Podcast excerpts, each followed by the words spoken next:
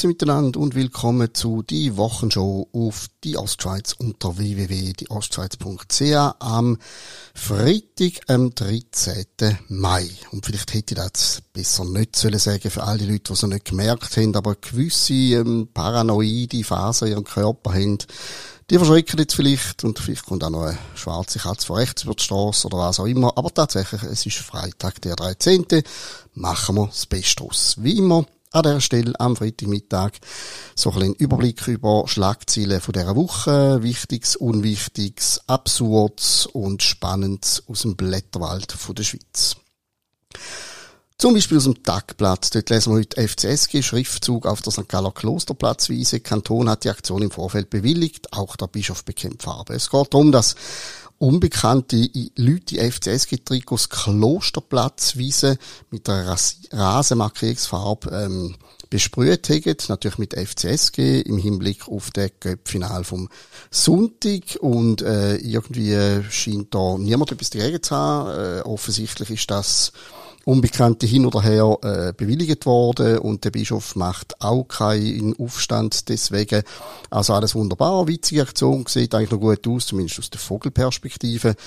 Und äh, ja, wir sind ja nicht jedes Jahr, ja, mittlerweile fast, aber nein, wir sind nicht jedes Jahr im Köpfinal mit dem FC St. Gallen. Ich finde, das mag es leiden. Ein bisschen interessante Sache ist, wie man früher aus dem Stiftsbezirk, aus der Klosterwiese, aus der ganzen Umgebung vom Kloster, wie man ja früher da äh, sehr extremes Gewesen daraus gemacht hat. Man hat fast nicht dürfen husten, Veranstaltungen sind ausgeschlossen gewesen und so weiter. Irgendwann sind dann mal äh, Festspiele vom Theater St. Gallen gekommen, mit Ach und Krach. Irgendwann sind die, äh, sind die bewilligt worden. Aber man erinnert sich auch an viele Fälle, wo es geheißen hat, das ist quasi heiliger Grund, da dürfen wir nichts machen. Und jetzt scheinbar kann man sogar äh, den Rasen im Fußball weihen. Aber Vielleicht nützt's und wir haben einen göttlichen Beistand am Sonntag gegen Lugano, hoffen wir. Ebenfalls aus dem Galler Tagblatt im Kommentar vom Chefredakteur Stefan Schmid über eine Abstimmung im Kanton Zürich. Die wollen ja, dass man abstimmen darf auf kantonaler Ebene ab 16 interessante Diskussion, gibt sicher viel Pro und Kontras. Ich enthalte mich jetzt im Moment der Stimme, um da geht's gar nicht, aber der äh, Stefan Schmid schreibt da, äh, ja, man könne das machen, aber das Grundproblem ist ein anderes. Viele junge Menschen würden nichts mehr von Politik und Geschichte verstehen, weil das Schulsystem falsch funktioniert, weil die Sachen zu wenig vermittelt werden.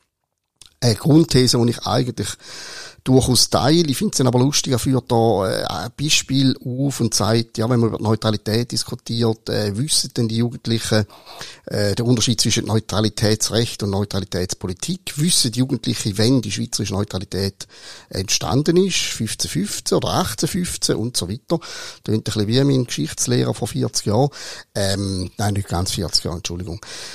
Äh, ich muss jetzt ehrlich sagen, die meisten Fragen, die der Stefan Schmid von St. Galler Tagblatt da auflistet, die könnte ich aus dem Stegreif wahrscheinlich auch nicht beantworten. Und ich halte sie auch nicht für wahnsinnig relevant, zum äh, aktuelle politische Fragestellung äh, zu beantworten. Eben jetzt Neutralität 1550 oder 1850 eingeführt worden ist, scheint man eigentlich bei der aktuellen Debatte relativ vernachlässigbar. Und der Geschichtsunterricht müsste, wenn es nach mir geht, sowieso von Jahreszahlen weg und sich äh, tiefere Gedanken über äh, Ursachen und Gesamtzusammenhänge machen. Ähm, ja, es ist ein Text, wo man erfährt, dass er sicher sehr, sehr, sehr viel über Geschichte weiß, viel mehr als ich. Ich weiß gar nicht recht, soll ich allenfalls mein Stimmrecht freiwillig abgeben, weil ich durch den Tagblatt-Test bin und auch keine Ahnung habe von den Sachen, die er da offensichtlich für 16-Jährige als zwingend gern würde sehen. Gehen wir auf äh, now.ch. Dort habe ich heute Morgen noch gelesen, Swissmedic hat den Corona-Impfstoff von Moderna für Kinder zwischen 6 und 11 Jahren genehmigt. Das ist eine Meldung, die inzwischen unter, ich zitiere den Roger Schawinski, Who cares, läuft. Äh, kein Mensch redet mehr von der Impfung.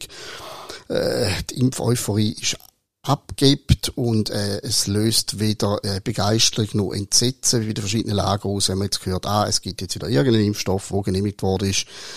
Es kommt ein bisschen spät und es ist eigentlich ziemlich unwichtig. Die Frage stellt sich natürlich, warum ich darüber rede in dem Podcast, ich weiß, aber ich habe es jetzt gleich gemacht. Ziemlich viel Wirbel hat es da von der Weltwoche diese Woche gegeben. Terrorist unterrichtet Schweizer Kinder. Es geht um einen verurteilten ausgewiesener Islamist, der in einer Moschee in Schaffhausen äh, Arabisch und den Koran lehrt. Äh, die Schaffhauser Behörden scheinen dem auch recht ins Herz geschlossen zu haben. Sie haben ihm einen neuen Namen gegeben, weil der Alt wahrscheinlich ein bisschen besudelt war. Der Töne jüdisch heisst in dem Artikel. Äh, man hilft dem Aufbau bei der Wohnungssuche, man redet über eine erleichterte Einbürger etc. Aber 2017 ist der Mann wegen Mitgliedschaft im Islamische Staat, IS, zu 44 Monaten Gefängnis verurteilt worden. Und scheinbar wird er von der Bundesbehörde weiterhin als gefährlich gehandelt, laut einem Jahresbericht vom FEDPOL. Und dem auch, ähm, ja, der gibt jetzt Schule Schaffhausen. Ein bisschen speziell, hat darum ein bisschen die Runde gemacht, auch in anderen Medien, und man kann gespannt sein, wie die Story weitergeht. Ich glaube, also Menger Schule darf man sich viel weniger äh, anlasten lassen, um nicht als Lehrer in Frage kommen, als jetzt da in dem vorliegenden Fall es der Fall ist.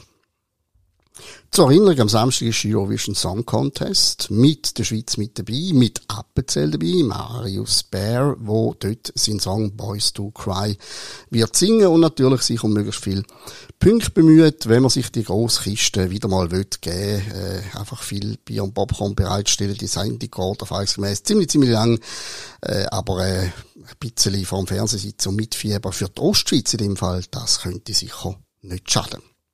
Und wenn wir schon in der Ostschweiz sind, gehen wir gerade auf uns selber ein. Was haben wir anzubieten in dieser Woche? Natürlich ein Haufen und ich zähle nicht alles auf. Aber äh, wir haben zum Beispiel in unserem Podcast ein Duo gehabt, der Felix Krust und der Christoph Topp, wo ein Vater, ein Papa-Podcast machen seit über einem Jahr. Sie sind bei uns im Podcaststudio gewesen, also auch für einmal haben sie quasi Antworten geben und nicht selber einen Podcast bestreiten.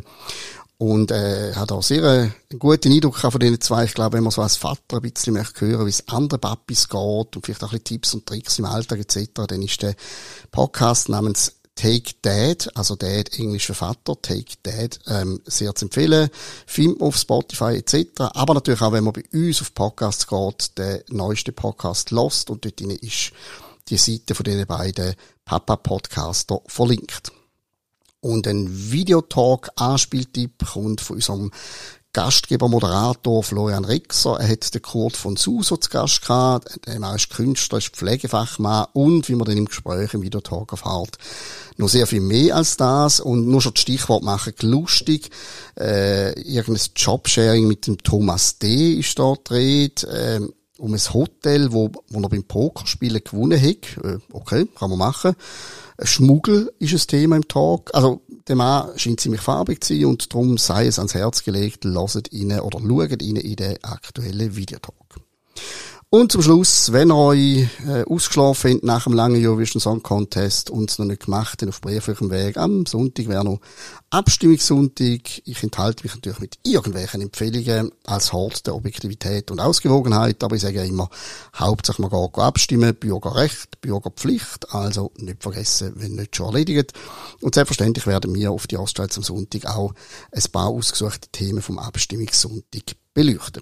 In diesem Sinne wäre es das für heute. Wir hören uns wieder am nächsten Freitag. Gleiche Zeit, gleicher Ort. Besten Dank und ein schönes Wochenende.